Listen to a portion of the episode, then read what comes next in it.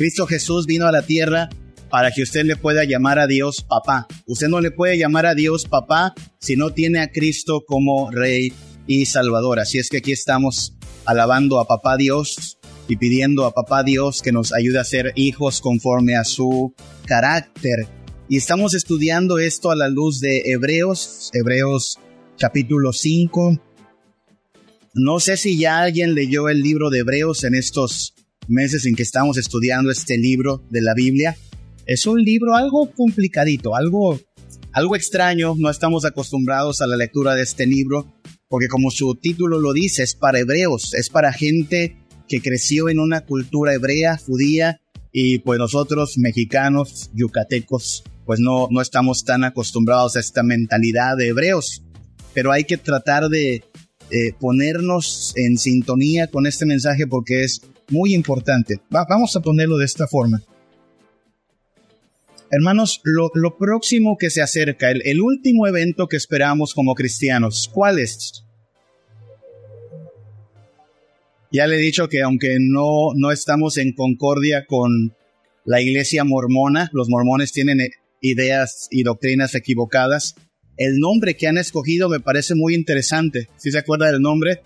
La iglesia de Jesucristo de los santos de los últimos días. Está bonito ese nombre, ¿sabe? los santos de los últimos días. Porque cuando Cristo Jesús vino a la tierra, e-, ese nacimiento allá en Belén, hizo que comenzara la cuenta regresiva hacia el final. Estamos en los últimos días y contando, hoy estamos más cerca. Y el evento que esperamos ver, todo ojo lo verá, es el regreso de Jesucristo. A esto le llamamos también el juicio final, ¿verdad? cuando repetimos en el credo que Jesús vendrá al fin del mundo. ¿A qué vendrá, dice el credo? Vendrá a juzgar a los vivos y a los muertos. Así es que esperamos el juicio final. Haga usted una entrevista con quien quiera, sus vecinos, sus compadres, sus amigos. Oiga, compadre, cuando esté en el juicio final, ¿a dónde se va a ir usted? Dígale a la gente, pregúntele a la gente, en el juicio final, ¿dónde va a acabar usted? ¿Cuál será, cuál será su destino? Y, lo que me sorprende es que la mayoría de la gente que, que me ha atrevido a hacer esa pregunta, ¿sabe qué contestan? ¿Qué piensa que contestan? Solo hay de dos, ¿eh? Cielo o infierno. No hay punto intermedio. No hay segunda vuelta, no hay prórroga, cielo o infierno. ¿A dónde te vas a ir en el día del juicio? ¿Qué responde la gente? No, la mayoría no son tan estrictos consigo mismos como para decir al infierno, me voy a ir al infierno. Algunos en su altivez y cinismo ateísta sí dicen, pues nos vemos en el infierno, pero son bastante, bastante marcados sus ánimos antirreligiosos. La mayoría tampoco se atreven a decir, cuando les pregunta a alguien, no se atreven a decir así como así, al cielo, como que tampoco da para tanto su su ego o autoconfianza para decir, pues al cielo. No. Lo que descubre es que la mayoría dice algo así como esto. Pues a ver a dónde nos toca. Así dice la gente. A ver a dónde nos mandan. ¿Se da cuenta lo que hacen en esa respuesta? Algo así como decir, pues yo no sé a dónde voy, a ver a dónde me quiere colocar Dios, no sé, no sé cómo nos vaya a ir. Es preocupante esa respuesta, ¿sabe? Porque cuando la gente dice, pues a ver a dónde nos toca, a ver a dónde nos vamos, aparte de que es una forma de evadir su propia responsabilidad, tal parece como que o, se hacen o son, ¿no? O sea, o se hacen los ingenuos o quién sabe. Porque seamos sinceros, hermanos, en el juicio final, ante el trono del juez que todo lo ve y todo lo sabe, que no miente, no engaña, que no se deja llevar por un moche o un dinerito por ahí, es incorruptible. Usted y yo sabemos cómo saldremos del juicio final. ¿Aprobados o no? Reprobados. Note que el, término es un término legal. Oiga el término, el juicio final. Un juicio es un asunto legal. Así es que el problema del ser humano es un problema espiritual, sí, somos corruptos, somos malos, somos perversos, pero es un problema legal, hermanos. Por eso se llama el juicio final. porque estamos ante el trono de Dios y nuestro problema con Dios es un problema legal. ¿De dónde surge el problema? Bueno, que Dios tiene una ley, una ley perfecta. El resumen de esa ley se encuentra en lo que conocemos como los diez mandamientos, aunque hay muchas más leyes, pero todas se resumen en esos diez mandamientos. Y luego vino Jesús y lo resumió todavía en dos, ¿se acuerda? Toda la ley se resume en dos, dos sencillísimos mandamientos. Ama al Señor tu Dios con todo tu corazón y ama a tu prójimo como a ti mismo. Facilísimo, ¿verdad? Ya nos fuimos al cielo. No, los dos los hemos quebrantado de alguna o de otra forma cada día de nuestra vida. Por lo tanto, algo así como, es, es aquí donde pienso, no sé cuántos de ustedes han tenido problemas legales, espero que no muchos de ustedes han tenido problemas legales. Pero si algo sabemos, si nos llegásemos a encontrar en problemas legales, es que necesitamos un buen abogado, un buen licenciado, que se la sepa de todas, todas. Tristemente, en nuestro mundo corrupto y perverso, los mejores licenciados son los más tramposos, ¿no? O sea, son los que están dispuestos a hacer que el culpable parezca, pero mire, inocente. Porque ya sabe que tristemente en nuestra cultura la ley no está precisamente del lado del inocente, sino del lado, a veces, del que más tiene, del que más influencias tiene, del que más privilegios goza. Eso es triste, pero es una realidad. Es más, hay un montón de licenciados que abiertamente le dicen a su cliente, no, no se preocupe, hacemos una transita y todo queda bien. Bueno, si en este mundo para problemas legales necesitamos un buen abogado, ¿cuánto más ante el juicio final usted necesita un muy buen abogado? Pero le aclaro, en el juicio final no hay moches, no hay compadres, no hay eh, influencias. En el juicio final no hay forma de que el, de que el culpable sea pasado por inocente. Eso no va a pasar. El alma que pecare, esa morirá. Usted necesita no solo un abogado muy bueno, sino que usted necesita casi, casi que lo imposible sea posible. Que usted y yo, pecadores, podamos encontrar la manera de que un licenciado, un abogado, sea lo suficientemente hábil para encontrar una forma de que no recibamos el castigo que merecemos. Y es ahí donde entra la figura que estamos estudiando en el libro de Hebreos, la figura del sacerdote. El sacerdote es básicamente una especie de abogado religioso ante Dios, una especie de licenciado religioso ante Dios. Hemos dicho cómo eh, nuestro Señor Jesucristo, eh, haciendo la labor de sacerdote, es un sacerdote puesto por Dios. Dios lo proveyó como nuestro sumo sacerdote. Es confiable, no falla y es compasivo. La semana pasada veíamos cómo nosotros necesitamos de, de este abogado a causa de nuestra ignorancia. Hemos cometido muchos pecados que incluso ni sabíamos que eran pecados, hermanos.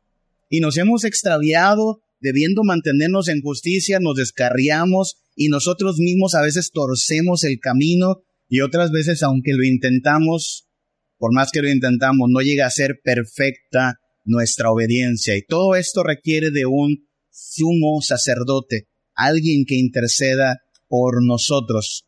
Y es ahí donde Hebreos 4 del versículo 16 dice que en Jesús podemos acercarnos al trono de Dios, al trono de este rey, ante el juicio, pero nos podemos acercar con confianza porque ese es el trono de la gracia. Dice Hebreos 4:16, acerquémonos pues confiadamente al trono de la gracia para alcanzar, ¿qué cosa? Misericordia. Hermanos, misericordia tiene que ver con algo que usted no merece. Usted le da a Dios, le engendra a Dios compasión. Es más, le engendra a Dios lástima. Hemos hablado de ese concepto estos domingos. La, la, palabra lástima puede sonar fuerte para nuestro orgullo, pero eso es lo que le damos a nuestro Dios. Lástima, misericordia, clemencia para el oportuno socorro. Y aquí es donde la figura de este tal Melquisedec. Vamos a explicar una vez más por qué este nombre. Bueno, de entrada no porque se nos ocurrió, sino porque aquí en Hebreos aparece este personaje. Tiene abierta su Biblia, Hebreos capítulo 7, repite una vez más el nombre de Melquisedec. Ya lo dijo desde el capítulo 5. En Hebreos capítulo 5 se habla del sacerdocio de Cristo como el sacerdocio de Melquisedec, versículo 6 de Hebreos 5. Como también dice en otro lugar, tú eres sacerdote para siempre según el orden de Melquisedec. Hebreos 7.1 porque este Melquisedec, rey de Salem, sacerdote del Dios Altísimo, que salió a recibir a Abraham, que volvía de la derrota de los reyes, y le bendijo. Si es que estamos ante este personaje, Melquisedec, dice Hebreos 7, versículo 1, era rey de Salem. Salem es Jerusalén, así se le llamó antes. Salem llegó a ser Jerusalén, es la misma ciudad. Rey de Salem. Pero no solo rey de Salem, era también sacerdote del Dios Altísimo. Esto es extraño porque significa que antes de que Dios llamara a Abraham, también escogió a otras personas para mostrarle su gracia. No sé si usted sabía eso, pero fuera, fuera del pueblo de Israel, Dios tuvo algún contacto con gente con la cual llegó a pactar de alguna manera particular. Eso pasa con Job, por ejemplo. Si usted lee el libro de Job, usted va a encontrar que no, no se encuentra el, el don de ubicarlo. ¿De qué tribu de Israel era Job? De ninguna. Job es de, de otra época, pero Dios lidió, trató con Job. Ahí también entra una persona como Jetro. ¿Se acuerda de Jetro? El suegro de Moisés, sacerdote de Madián. Pero Jetro era temeroso de Dios. Ahí entra aquí Melquisedec. Melquisedec no es de las tribus de Israel, ni siquiera han nacido las tribus de Israel, apenas si viene Abraham, el que será padre de Isaac, padre de Jacob, y se encuentra Abraham con este hombre llamado Melquisedec. Dice la Biblia, Hebreos capítulo 7, que Abraham cuando lo vio, venía de la batalla, le entregó los diezmos de su ganancia. Así es que Abraham vio como superior a Melquisedec. De hecho, Abraham recibió bendición de Melquisedec. Melquisedec lo bendijo. Pero aquí es donde hay que entender ¿De qué se trata de lo que está hablando el libro de Hebreos? Melquisedec. Tiene su línea abierta. Hebreos 7. ¿Qué significa Melquisedec? Versículo 2 de Hebreos 7. A quien asimismo dio Abraham los diezmos de todo, cuyo nombre, Melquisedec, significa primeramente rey de justicia. Melquisedec significa rey de justicia.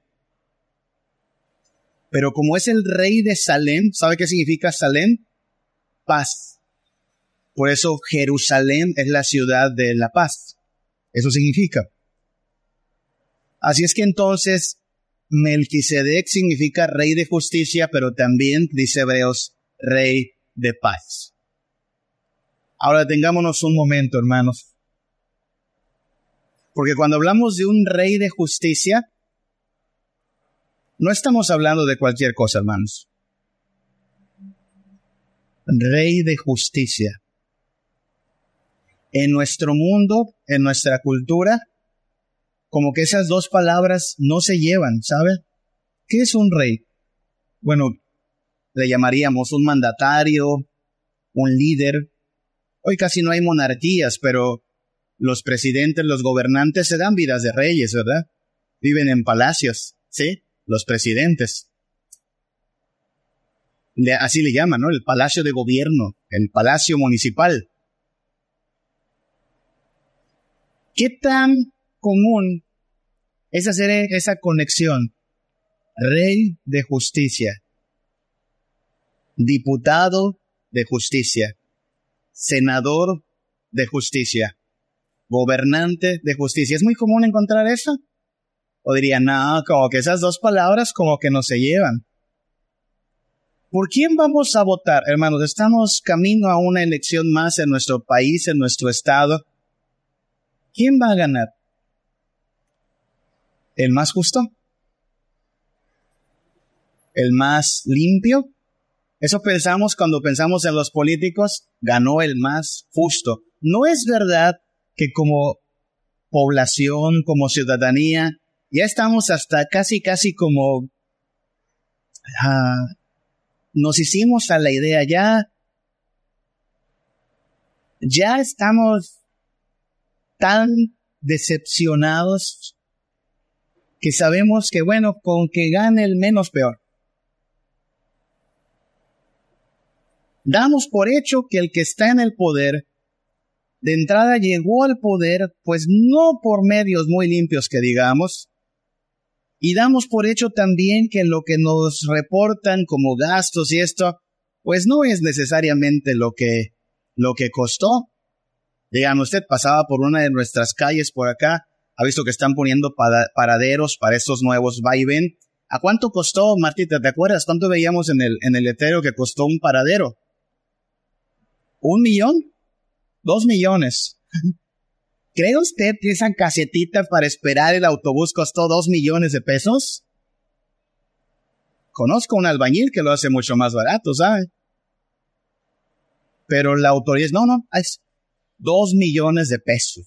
Ahí está tu, no me lo agradezcas, es que la autoridad es así de benévola, ¿no? Hermanos, no es común, lo sabemos. Gobernante de justicia. Hmm. Es más, y hay hasta quien con resignación dice, bueno, que robe, pero que robe poco. No es común, así es que cuando vemos que Melquisedec es tomado como figura para decir rey de justicia, decimos, oral, eso sí que es nuevo. De esos no hay muchos, hermanos, no hay muchos reyes de justicia. Jesús mismo lo advirtió cuando estaba en la última cena con sus discípulos, diciendo, miren, los gobernantes de esta tierra se sirven de sus súbditos tratan de servirse de ellos. Y vaya que lo hacen.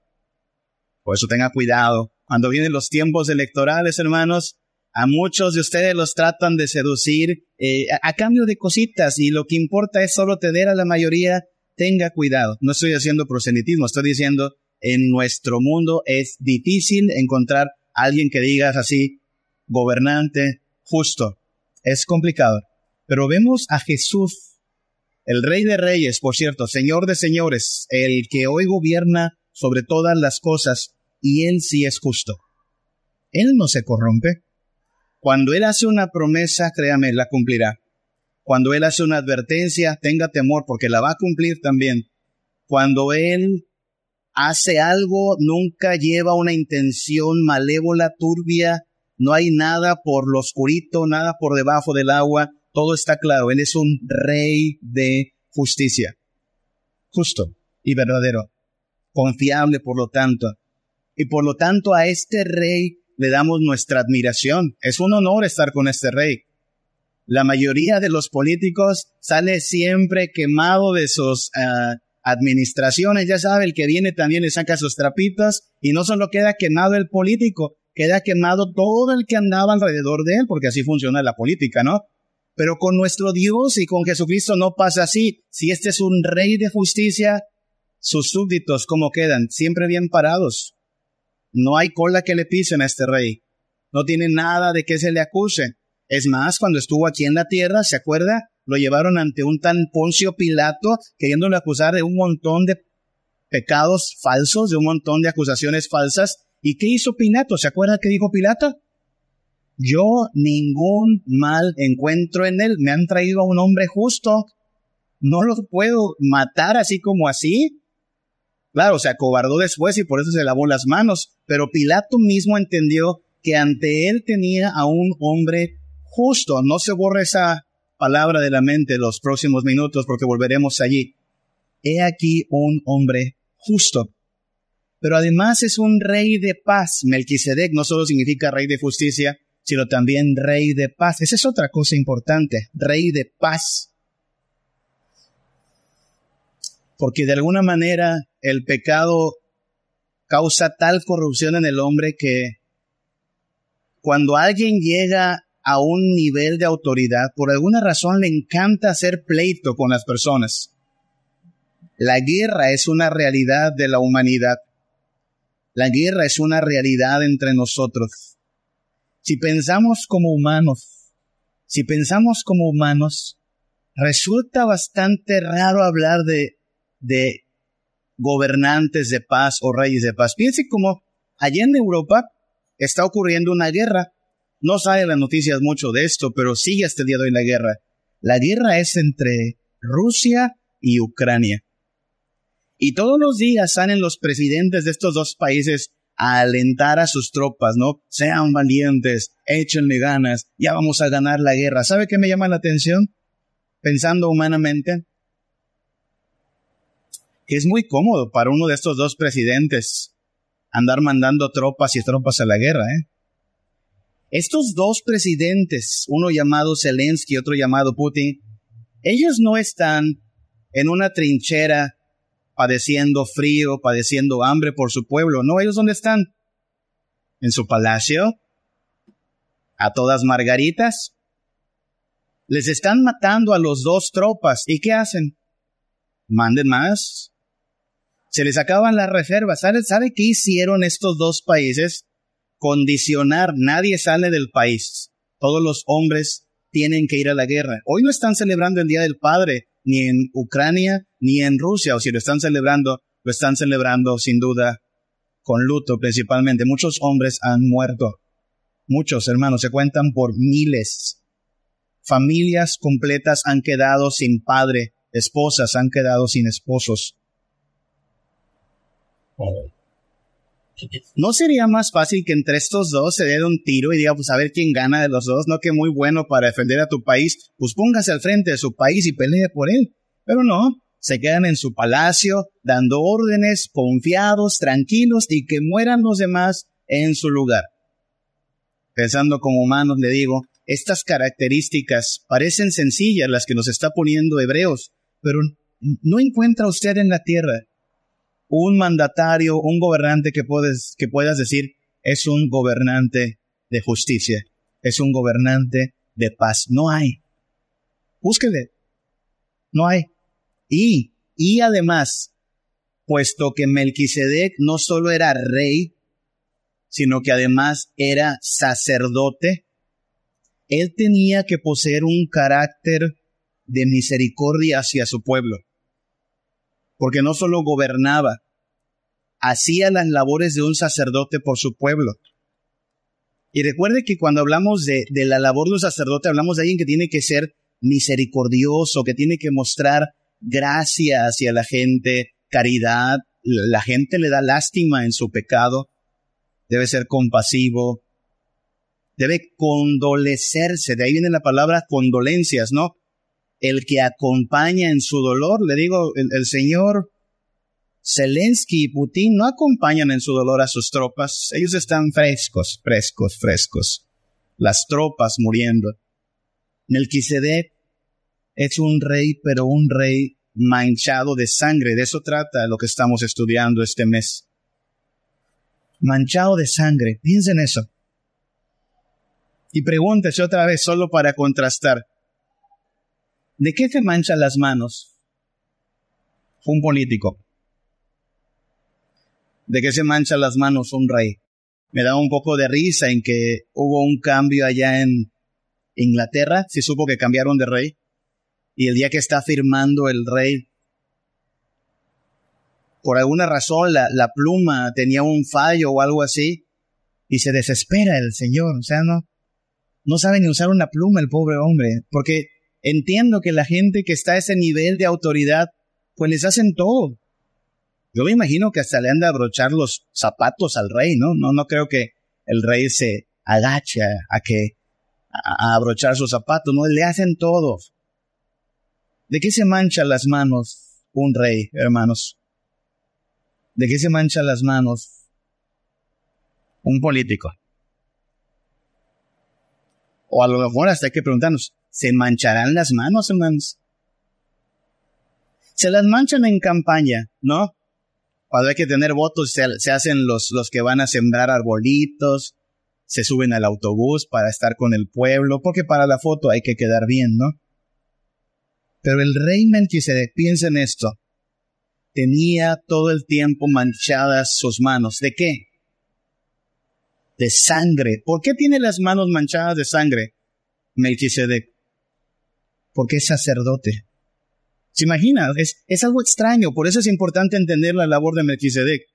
Se imagínese a Melquisedec como rey levantándose cada mañana no sé si usaba corona, pero decía, pero pues vamos a hacer la labor del día. ¿Y qué hacía Melquisedec? Ponerse ropa de sacerdote, ir a algún lugar donde estaba destinada para su función sacerdotal y ofrecer sacrificios. ¿Imagina usted cuánto habrá apreciado la gente de Salem a su rey?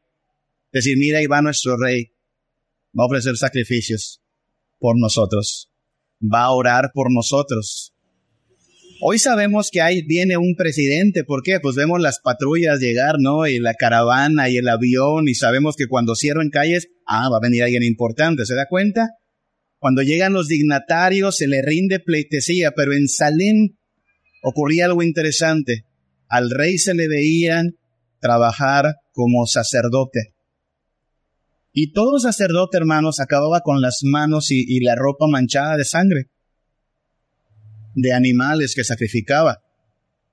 Eso no es común, ¿se da cuenta? Imagínese, verá, si fuésemos nosotros habitantes de Salem y ver cómo nuestro rey termina su día de trabajo no vestido de traje, no, no con una comitiva cuidándole, sino todo manchoteado, diciendo, ya acabé, pueblo, ya su rey, ya acabó también el, la labor sacerdotal de hoy, y termina todo manchado en sangre la gente sin duda habría tenido una perspectiva diferente de Melquisedec. Le veían como rey, pero también sabían que su rey había estado intercediendo por ellos, ofreciendo sacrificio por ellos. Y esta es la imagen que toma Hebreos y dice, ese es Jesús. Es decir, nuestro rey Jesús es esa clase de rey, según el orden de Melquisedec, según lo que Melquisedec hacía. Era rey y era el, mero mero, pero era tan humilde que podía también hacer la labor de sacerdote, tomar sacrificios, mancharse de sangre, decirle a su pueblo, vamos a rogar a Dios por ustedes. Eso es admirable, hermanos. Estamos hablando de un rey que, como hemos dicho, es rey de justicia, rey de paz, pero rey de misericordia. Una palabra quiero, quiero plantear aquí a la luz de Hebreos 5, del 7 al 10. ¿Tiene su Biblia? Hebreos 5 del 7 al 10 dice, y Cristo, hablando de nuestro Señor, en los días de su carne, ofreciendo ruegos y súplicas con gran clamor y lágrimas al que le podía librar de muerte, fue oído a causa de su temor reverente. Y aunque era hijo, por lo que padeció, aprendió la obediencia.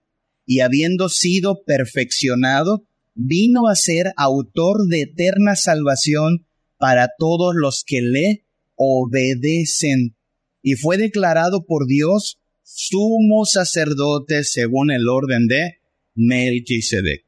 Vamos a explicar un poquito estos versículos para afirmar una vez más cómo Jesús es nuestro Rey de justicia, Rey de paz y sacerdote misericordioso. No pierda este pasaje, Hebreos 5, 7 al 10. ¿Sí? Pero antes de avanzar, una palabra que hay que entender es esta palabra.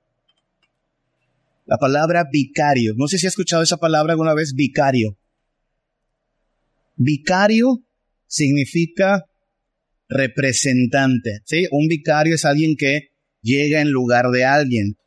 Un representante. Se usa más en términos religiosos. Así es que Cristo Jesús es nuestro vicario ante Dios, nuestro representante. Como cuando usted no puede hacer un trámite y nombra por carta poder a una persona, esa persona es su representante, su vicario. Pero también vicario significa intermediario, porque va a ser una labor entre dos partes. Así es que un vicario es un intermediario. Y finalmente un vicario termina siendo hasta un sustituto como cuando usted da un aval, ¿no? Va a pedir un crédito y necesita un aval porque si usted no paga, le caen al aval, ¿no? Así es que un vicario cumple esas al menos tres funciones. Nos representa, es intermediario, es nuestro aval y va a dar la, la cara por nosotros, va a ser nuestro sustituto si algo sale mal. ¿Ok? Cristo Jesús, como nuestro rey y sacerdote, es nuestro vicario ante el Padre. Vamos a hablar de, cómo esto funciona, hermanos. Hebreos 5 del 7 al 10. ¿Tiene su Biblia? dice, y Cristo Jesús, en los días de su carne, ofreciendo ruegos y súplicas con gran clamor y lágrimas al que le podía librar de la muerte, fue oído a causa de su temor reverente. Lo primero que hay que destacar es que Hebreos dice, en los días de su carne. ¿Cómo que en los días de su carne? Cristo Jesús en los días de su carne, ¿qué significa eso? Bueno, en los días en que estuvo con nosotros, en carne. Antes de estar con nosotros en carne, Cristo Jesús ya era. ¿Sí? ¿Se acuerda? Creemos en Jesucristo, Hijo único de Dios, nacido del Padre antes de todos los siglos, Dios de Dios, luz de luz, Dios verdadero de Dios verdadero, engendrado, no creado. Así es que el Hijo de Dios es eterno. Pero una noche se encarnó, naciendo aquí en Belén de Judea, en la tierra, en los días de su carne. La labor sacerdotal de Jesús fue abiertamente manifestada en los días de su carne. Estamos hablando de su encarnación. La encarnación de Jesús, hermanos, fue sacrificial. Cuando lo pienso, cada vez que lo pienso, hermanos, digo, vaya que nos ha de amar Dios, ¿eh? ¿Quién dejaría su gloria, su honra, para venir a la tierra a morir por nosotros que no lo merecemos. ¿Quién lo haría, hermanos?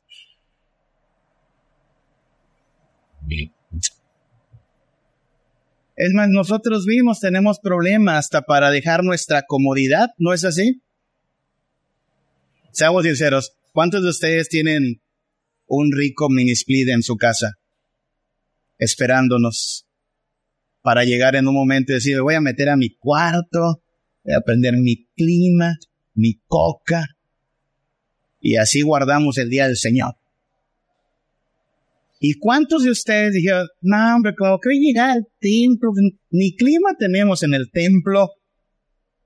Eso, fíjese, en, en, en hecho de salir de nuestra pequeña comodidad, ya nos resulta a veces complicado.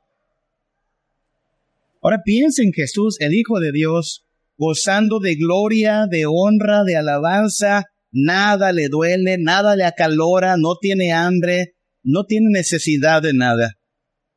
Y dice, a ver, salvar a los humanos, ¿qué requiere? Pues de entrada que te encarnes. Ah. Y encarnarse significará, hermanos, experimentar todo lo que el ser humano experimenta. Cansancio, sueño, hambre, sed, y aparte un día esas manos van a ser perforadas por clavos.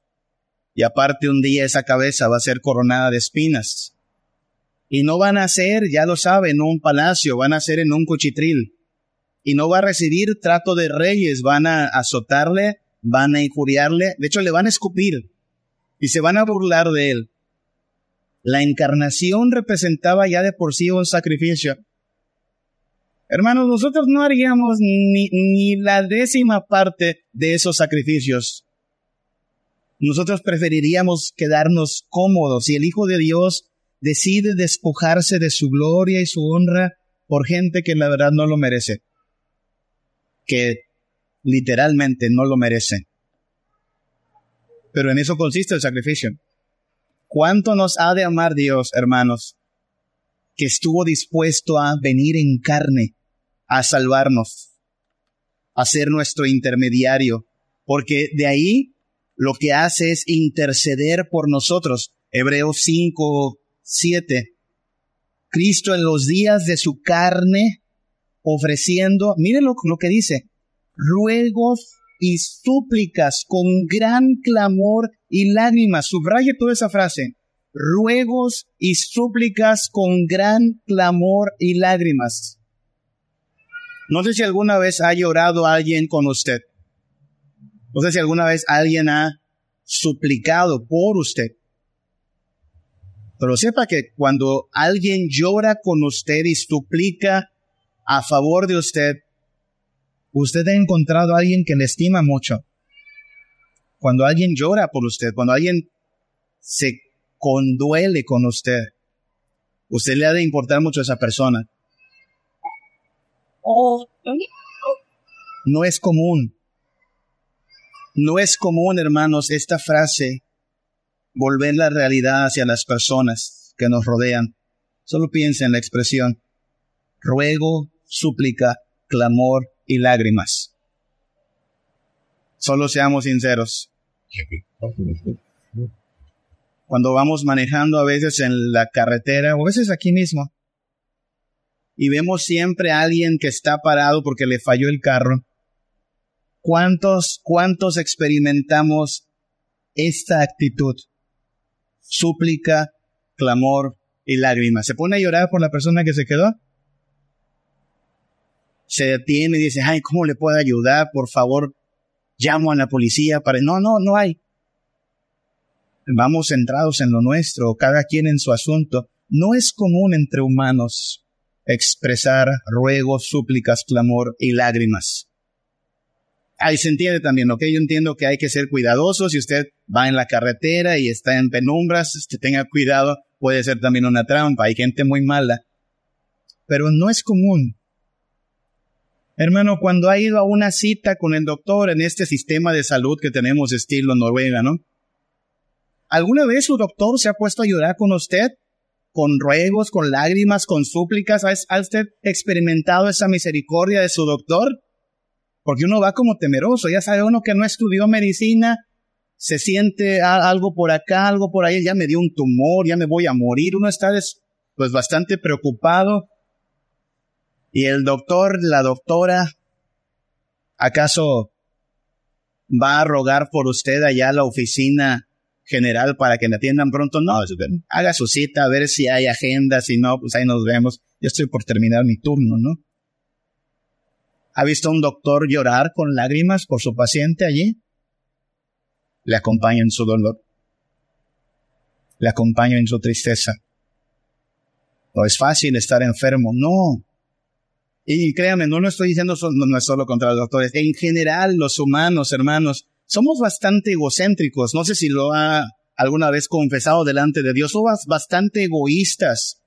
Nos importan nuestros asuntos, nos importan nuestros problemas, nos importa nuestra vida. De hecho, se siente muy chévere cuando los demás vienen y nos ayudan, eso sí, pero no somos muy dados nosotros a expresar hacia las demás personas ruegos, súplicas y lágrimas. No, por eso cuando habla de Jesús, Hebreos 5, diciendo que en los días de su carne ofreció ruegos y súplicas con gran clamor y lágrimas. Hermano, no se le ocurra pensar que no le importamos a Jesús. Él suplicó por nosotros, Él robó por nosotros, Él lloró por nosotros. No he visto a un solo presidente llorar por los mexicanos lloran por lo que les dicen los medios, lloran porque los atacan, ay, me atacan, ¿no? Pero no lloran por su pueblo.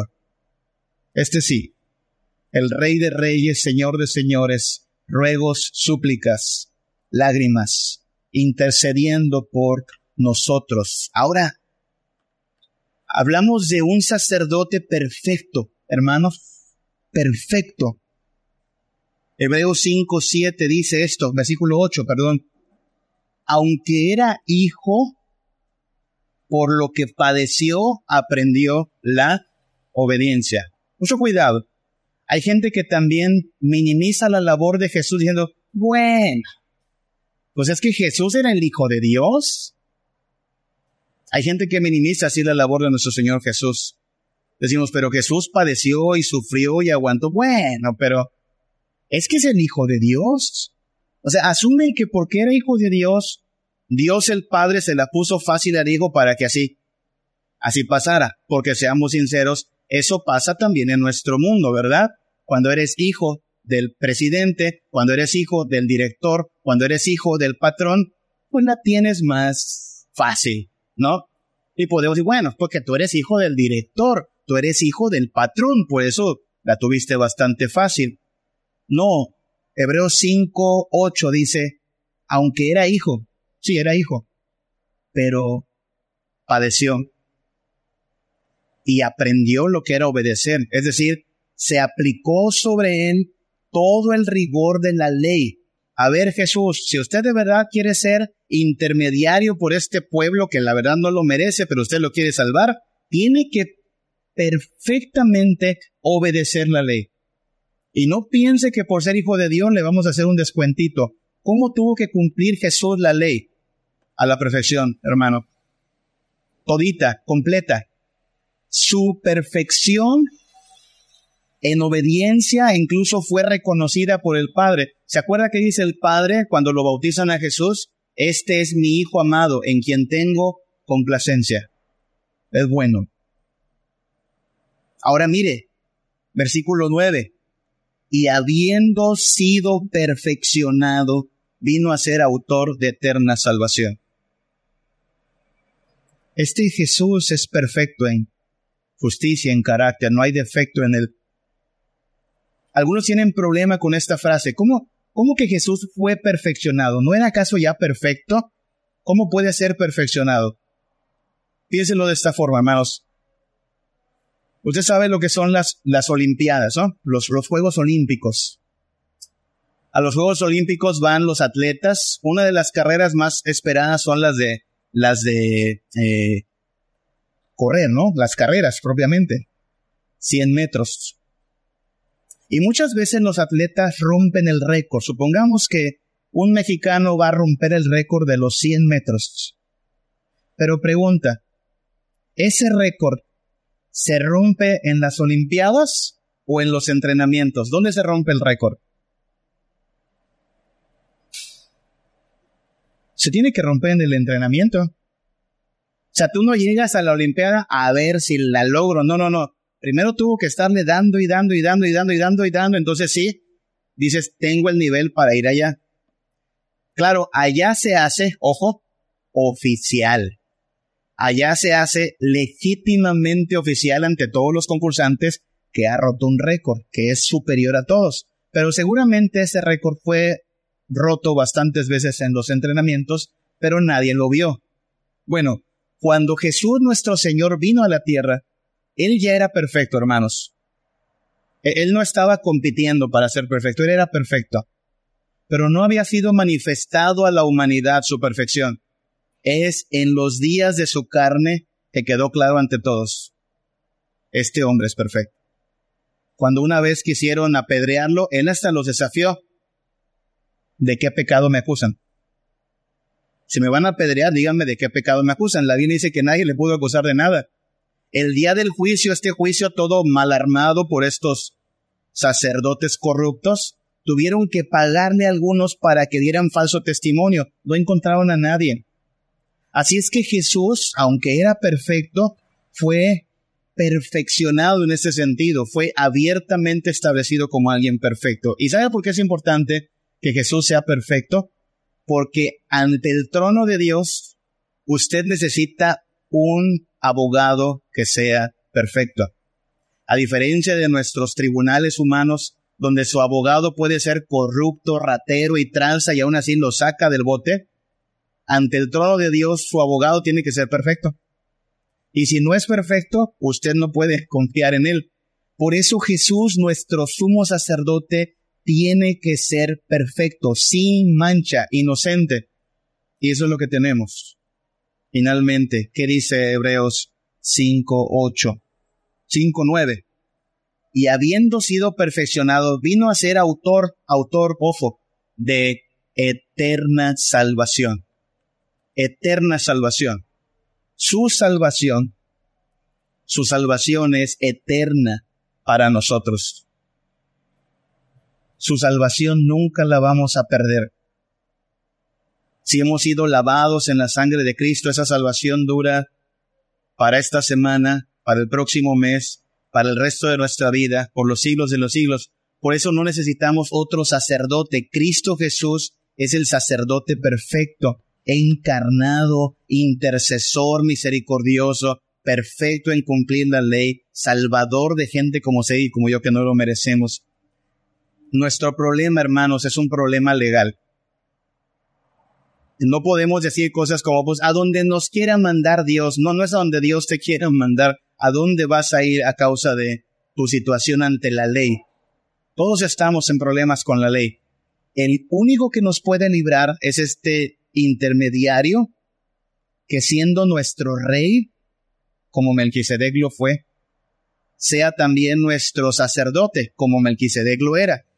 Jesús es esa clase de rey, un rey sacerdote que está dispuesto a sacrificarse por nosotros, que nos bendice, que nos libra del pecado, que nos acompaña en nuestro dolor, que llora por nosotros, que se apiada de nosotros, que tiene misericordia de nosotros y que por lo mismo podemos confiar que es Dios con nosotros. No todas las cosas se resuelven como lo esperamos, es un hecho. Esta vida tiene sus dificultades, tiene sus eh, momentos y días de calamidad, pero la mayor, la mayor problemática ya fue resuelta por Cristo Jesús. Ya no hay condenación para los que están en Cristo Jesús. Ya no hay un infierno esperando a los hijos de Dios. Ya no hay maldición.